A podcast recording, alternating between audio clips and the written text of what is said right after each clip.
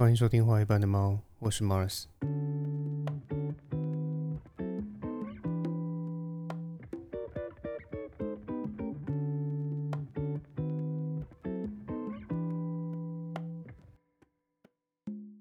今天的内容比较特别，我想依据 EP 三十那篇“网络社群为何会助长撕裂社会的民粹，并逐步瓦解民主制度”的题目，接下去论述讨论另外一个有趣的题目，也就是邪教是如何产生的，以及呃政治会不会有邪教化的问题的这个题目。那这边我想要请各位听众先聆听下面这段论述，然后猜猜看我这段描述是在说谁。第一，这个人的粉丝是年轻人占大多数，尤其是以学生为主。第二，他诉求的目标是以打倒万恶的啊这个旧有政治和社会体系。第三，他的用语简单而且接地气，容易渗透年轻族群的语境。第四，他的粉丝经常处于一种狂热的状态，而这些支持者对政策和法律通常没有什么概念。第五，他会要求这些年轻人回家去游说家中的长辈。第六，他曾经打算联合次要敌人打击主要敌人。第七。他的政治语言具有十足的煽动性，而且有很多朗朗上口的金句。第八，他让支持者相信说自己是唯一的救世主，只有他才能够带领其他人脱离现在的困境。以上这八个描述，你猜我是在说谁？我想可能有很多啊听众会觉得说，哦，我这个就是在影射柯文哲和民众党嘛。但很可惜，你们都猜错了，因为上面这段话其实说的是毛泽东和中国共产党。因为这就是毛泽东和共产党当初能够崛起的原因嘛，所以如果你觉得毛泽东当初崛起的模式会让你联想到现在的柯文哲，那我认为你应该好好的思考一下，这两者之间到底有什么相似之处嘛？那毛泽东煽动这些年轻学子之后的故事呢？大家过去在历史课本上面也都学过了哈。那这个毛泽东最著名的大概要数是啊，这个文化大革命里面他培养了一批反地主、反富农、反旧文化、反资本主义。专门批天批地啊，斗父母斗老师，专门批斗整个社会的红卫兵嘛，对不对？但你有没有想过，为什么毛泽东能够如此简单就操纵民意，甚至给人民洗脑，让自己的思想渗透进每个人的心中呢？而且，甚至他还深植人心到一种几乎可以说是一种信仰的狂热状态嘛？因为每个红卫兵，他都可以把毛语录当成是一种神谕，而以此主张说革命无罪，造反有理，把政治活动搞得像布道大会，而自己就成了这个宗教里面的教皇嘛？他到底是怎么做到的呢？事实上，我之所以会把这种政治上面的洗脑活动类比成啊这个宗教的布道大会，就是因为这种宣扬自己政治思想的手法，确实和宗教甚至是邪教的宣传手法十分相似嘛。但是由于邪教这个词在定义上面比较分歧，而且很难有一定的共识。例如，如果从宗教的层面来说的话，异教徒也可以被定义做邪教嘛，对不对？那从教义上面来说，例如信仰撒旦或是什么邪神之类的负面宗教，也叫邪教啊。而从结果上来说，鼓励信徒从事一些不理性的行为，或是鼓励信徒提供教主啊大量的财富，甚至要求信徒去献身的宗教，那也叫邪教嘛。简而言之，如果我们要在邪教的定义上面纠结的话，那我们应该是说不完的。所以，我们不妨就反过头来，直接从他们共同的传教模式，也就是洗脑的这个手法来切入。我认为这样子的论述会比较容易理解。那洗脑要怎么洗呢？首先，我们先从个人版的洗脑手法开始说起。如果我们要给一个特定的人洗脑，只洗他一个，那我要怎么做会最容易成功呢？当然是让这个人陷入某一种情绪里面，而且陷得越深越好。例如，让这个人陷入恐惧的情绪里面，或者是陷入一种啊对外期望的情绪里面，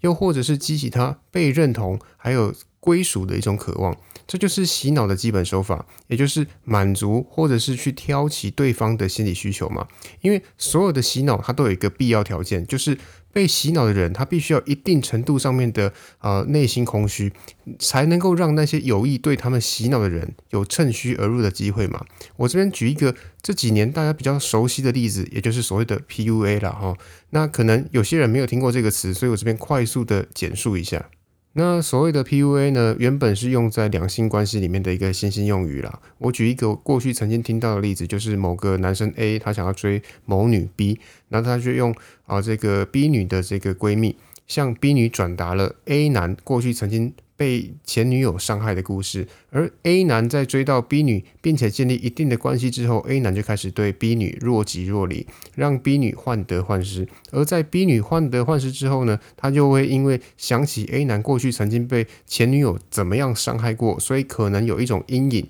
而开始检讨说自己是不是做了什么和前女友一样的行为，让 A 男遭受心理伤害，所以就开始责备自己。这样一来二去，A 男就在这段感情上面具备了所有的主动权。那因为所有的问题都会被 B 女当做是自己的错误，而让 A 男啊这个男方了啊就是予取予求，这就叫做 PUA 了。简单来说，这就是一种通过时间、感情和情绪落差的一种洗脑手法。这是要洗脑一个人的状况。那如果洗脑的是一群人呢？那其实也是一样啊。只要你能够找出一群人的。呃，内心的痛处，也就是他们心灵最脆弱、最需要被抚慰的那一块，那你就有可能或是有机会趁虚而入，而去洗脑他们嘛。那因为今天讲述的内容很多了，所以如果你今天整集听下来只能够记住一句话的话，那我会希望是这一句，也就是所有的洗脑都是从你内心深处最脆弱、最需要被抚慰的那一块开始的。我再说一次。所有的洗脑都是从你内心深处最脆弱、最需要被抚慰的那一块开始的。世界上，我们之所以会觉得寒冷，是因为我们缺少了热能；而这个世界上之所以会有黑暗，是因为光照不进来一样。寒冷和黑暗并不是真实存在的，而是因为欠缺了某种能量，所以才让我们产生了某种错误的认知。而洗脑说穿了，也就是这么一回事，是因为我们内心缺少了某些东西，所以才让某些错误资讯他们有机可乘嘛。但跟洗脑一个人不一样。如果我们要同时洗脑一群人，它难度确实会提高不少，因为你要长时间玩弄一个人的内心的痛处，可能还比较容易。但是如果你要同时玩弄所有人内心的痛处，而且还是在不是朝夕相处的情况下，那难度起码翻了两番嘛。但是难度虽然提升了，却也不是不可能啊。所以，我们今天就来帮大家揭秘一下如何洗脑一群人的这件事情。这分成了心理层面和技术层面嘛。在心理层面上，和前面提到的一样，就是利用你最深处、最脆弱、最需要被抚慰的那一块。比方说，我就是利用你心中的不满啊，利用你心中的失落啊、失望啊，甚至是绝望的部分嘛。总之，就是用现实无法满足你内心自我期许的环节，那就是。你内心的弱点嘛？举例来说，像现在很多人的心理痛处就是低工资、高物价跟高房价嘛。所以，如果我要洗脑你，我其实只要针对这些痛点，信口开河的去告诉你说，我可以提高你的工资，我能够大幅的降低房价跟物价，那就可以了。只要你相信我，那我就能够改变现状，满足你所期待的一切。这就是一种洗脑的说法嘛。但这某方面也显示了，这类信众之所以会相信这种信口开河，其实是因为他们并没有基本的思辨能力，甚至他们连查核事情真伪的能力都没有嘛。因为最简单的例子来说，就像我在 EP 一。人人有攻略和 EP 二十九免投几款的购物政策到底可不可行？里面说的那样，如果我用任何的行政方式把房价压下来，那最基本的就是台版的次贷风暴起跳嘛，银行和建商会倒掉一大半，大家的资产都会暴跌，因此根本就没有这种可能性的存在空间嘛。然而，各种基于现实和逻辑根本就不可能达成的主张，通常也就是这种邪教他们会给予你们的。这个承诺嘛，因为他要的不是可行性，而是让你基于内心的不满和痛处去相信他的一个言论嘛。因为无论他宣称的任何主张能否能够做到，或是他们有多么不切实际，但是起码他的主张确实符合信众的期待嘛。那讲白一点，就是喊得越爽，民众就越容易买单，这就是邪教推广的心理基础层面。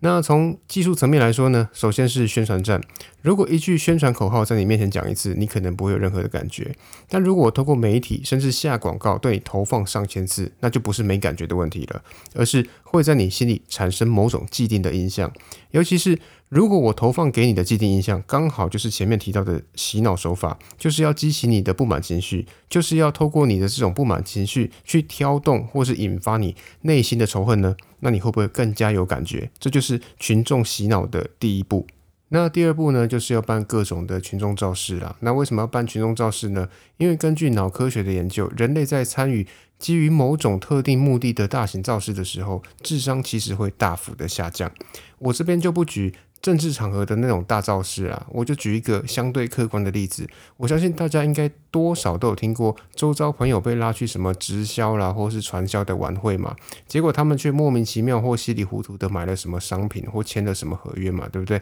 那你在听到这种案例的时候，是不是都会觉得说，这未免太智障了吧？怎么会因为参加了一场晚会就买了一堆你根本用不到的东西，甚至还签了某种卖身契嘛？但事实上，根据脑科学的研究来说，人类一旦进入到某种特定目的的大造势之后，确实会变得更加的疯狂，或者更确切一点来说，智商确实会明显的降低嘛？那无论背后的原因为何，总之，根据科学研究，人类只要进到大型的群众聚会，我们的前额叶的活跃程度就会大幅的下降，也就是我们的理智会大幅的下降了哈。那反之，控制我们情绪的边缘系统，也就是耳朵附近的大脑部分，那它就会变得更加的活跃。而这样的结果，简单来说，就是绝大多数进入大型集会的人类，智商大概会降到。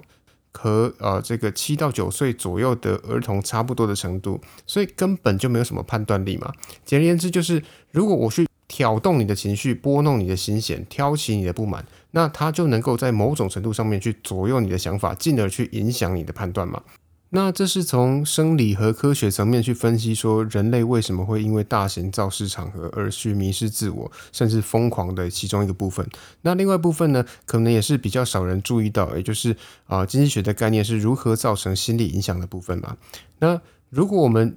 仔细的去检视这些洗脑式的邪教也好，洗脑式的政党也好，他们其实都有一个共同点，就是在你去听他们演讲的时候，他们会不断的邀你捐钱，这其实也是其中的一个美感啦哈。因为这涉及了经济学的一个重要概念，也就是沉没成本。那什么叫沉没成本呢？举一个最简单的例子来说的话，比方说你花了三百块买一张电影票，然后你进去看了半个小时的电影，觉得说电影根本不是在演三小。大概率就是一部烂片。那请问你会怎么做呢？这个问题如果单纯提问，可能有人会说：“哦，我就直接离席啊。”可是如果是现实的情况，其实大部分的人还是会把电影看完啊，哈。因为他们会期待说电影的后面会不会有反转，让整部电影从烂片变成好电影。又或者，大部分的人的想法可能更直接，想说，反正我电影票都花了，我不把电影看完的话，那我在心理上好像会有某种损失，或是自己亏了的想法出现嘛。事实上，这就是经济学里面的沉没成本的概念，也就是那些你无法拿回来的投资，无论那是金钱也好，时间也罢，都是无法拿回来的，叫做沉没成本。比方说，为什么有些人他们手游氪金氪到倾家荡产？因为你玩手游一开始氪金可能只是五十块啦、一百块，那这种状况要你放弃这个手游可能不算困难嘛，对不对？但是如果这个游戏你已经玩了大半年，甚至已经花了上千甚至上万在这款游戏上面，那你在这款游戏上面花的沉没成本就非常有可能去影响你的理性，让你因为舍不得过去耗费的时间与金钱而继续支持这款游戏。而继续在这当中沉沦嘛？而且这种沉没成本对心理造成的影响，对那些越是贫困和越是社会弱势的族群来说，它的影响就越大。因为要放弃这些付出去的投资，对他们而言，他们会更加的不舍嘛。所以，虽然这是一个经济学的概念，但是它却能够巧妙的影响人们心中的权衡和判断，因为人会。根据这种沉没成本而去产生某种特殊的心理状态，而这也是这类洗脑活动为什么总是要你一直捐钱的其中一个原因吗？那当然主要是为了敛财啦，但是另外一方面呢，则是想要透过这种让支持者不断抖内的行为，能够不断增加支持者们的沉没成本，进而增加知识的粘着度，这就是所谓邪教的美感了哈。那另外，这种邪教教主其实也都有一定的创造公式，也就是心理学上面的月晕效应。那什么叫月晕效应呢？透过麻省理工的心理学家曾经做过的一个实验，我想可以更让大家理解或者清楚。啊，这个月晕效应到底是怎么一回事？麻省理工的心理学家呢，让同一位研究生在两个班级做助教，但是对第一个班级介绍的时候说，这名助教相当的认真勤奋，而且热情。啊，这边请大家注意的是“热情”这个词。那在第二个班级的时候，教授介绍这名助教的时候，同样是用认真勤奋，但是最后给的介绍词却是冷漠。结果却发现，仅仅是热情和冷漠这种描述的差别，就让两个班级的学生对这名助教产生截然不同的认知跟判断。这就叫做月晕效应。也就是说，我们对于一个人的认知，会根据自己的第一印象而去逐渐扩充或推论对这个人的认知，进而得出对这个人的整体印象。请注意，我这边说的不是逐渐去了解这个人，而是透过自己的第一印象，逐渐扩充和推论。对这个人的认知，简而言之，如果你对这个人的第一印象是好的，所以就可能会自行的对这个人进行正面的脑补；反之，如果你对这个人的印象是负面的，那就更有可能往负面的方向去做脑补。也就是你会用自己所看到的局部图像，自行的去推论成全貌或以偏概全的状况吗？而邪教的教主之所以能够成为教主呢，就是因为他的信众都具有这种特性，他们会把呃自己喜欢教主的某种行为不断的放大，然后放大到哦教主就是一个这么棒的人。那除了上面的心理层面和方法层面以外呢，邪教其实还有另外一个关键，也就是话术。邪教其实都会制定一套专业的话术，首先是实施个人崇拜，说服群众说你们只能相信一个人，哦，只有这个人说的才是对的。那其次呢，就是扭曲事实，也就是要让信众能够获得的资讯和一般人能够获得的基础资讯是有极大的认知落差的。那因为有极大的认知偏差，所以邪教才能够去说服他的信众说，所以你看，平常的媒体都是怎么样欺骗你的。再来就是去重新定义某些专有的词汇。把这些专有的术语原本的含义改成他们想要的样子，而不是原来的样子。举例来说，我们现在时常听到的一党独大，其实在学术上它其实是有相当严谨的一个定义的。比方说，像我们隔壁的这个中国共产党那样，根本不可能用任何合法的方式把他们换下来，甚至不允许出现任何批判他们的声音，这才叫一党独大。又或者是在这个。啊，民进党还没有出现之前的这个国民党，那个时候才叫做一党独大嘛。可是他现在跟你讲说，哦，民进党叫一党独大。这很明显就是改变定义在欺骗你嘛，因为台湾的现状其实比较接近美国的两党制，也就是虽然有小党，但是主要还是以蓝绿两党为主流嘛。而民进党掌握行政权和过半的立法权，叫一党独大吗？在学术上，这其实叫做完全执政，而不是叫做一党独大。但是有些人士他只要扭曲一党独大原来的定义，他就能够灌输你一些错误，但是他希望你能够相信的想法吗？那最后就是不断的点出问题，尤其是信众们心中最关心和最在乎的问题嘛，用挑起仇恨和愤怒的方式来去让信众反动，然后自己再提出一些空洞甚至是不可能实现的承诺或口号来去说服信众嘛。那好了，呃，再说下去，我想有一些听众几乎就会觉得我其实就是在暗指柯文哲和民众党了。但我想说的是，所有的政治崇拜其实都是充满危险性的。你可以喜欢一个政治人物，但是不要崇拜他；你可以喜欢他的为人，但是不要把他当成道德的完人。反正我现在都已经提到政党了，所以我这边不妨就再多说几句了哈。就是法国哲学家伏尔泰曾经说过：如果你想要知道说是谁控制了你，那你就去看看谁是你不能够批评的人。所以我这边想要请各位听众去思考一下：四年前有所谓的韩粉出征，寸草不生；但今年则是柯粉出征，寸草不生，甚至是。啊，没有批评柯文哲的粉砖头频道都会被强行置入说好的我投科这种莫名其妙的言论。所以，如果从伏尔泰的见解来说，你觉得是谁控制了网络言论呢？这边。请容我再提一下民众党这个三党不过半的这种论点。这种论点在欧洲国家或许还行得通，因为他们多半都是小党林立的民主国家嘛，对不对？但是请不要忘了，欧洲也曾经因为这种三党不过半而让国家空转，最后却导致某个善于煽动民粹的乱世魔王的一个历史事件。对，如果你对历史稍微熟悉一点，就知道我在说的人就是希特勒。当年希特勒所属的政党也是小党，而德国也是所谓的三党不过半，而希特勒所属的纳粹党就是利用这种三党不过半的政治形势，让当时本就处于经济劣势的德国持续空转，让人民对执政党产生更严重的负面印象。最后，再以这种处心积虑、累积多年的民怨和仇恨，煽动民粹主义，让自己的政治声量拉到最高点，成为人民口中的元首，最后却导致了第二次世界大战。所以这一集的最后，我之所以会提及这一段历史事件，是希望这周的投票结果不会重蹈当年的覆辙。那当然，无论你要投谁，我都尊重。我只希望，无论你再忙碌，都请你去投开票所，投入你神圣的一票。请你把握民主的权利，因为或许哪一天我们投错了，就会完全失去这种权利。所以这边还是要提醒大家，要去投票哦。好。因为这是我们每一个人表达自己主张的权利，也是民主的根本特性，根本没有什么把国家还给你这种假议题。我们每次的选举就是民主的体现，不要用那种集权国家的革命军才会使用的煽动式语言来去欺骗人民。我对这种诈欺式的话语感到极为反感。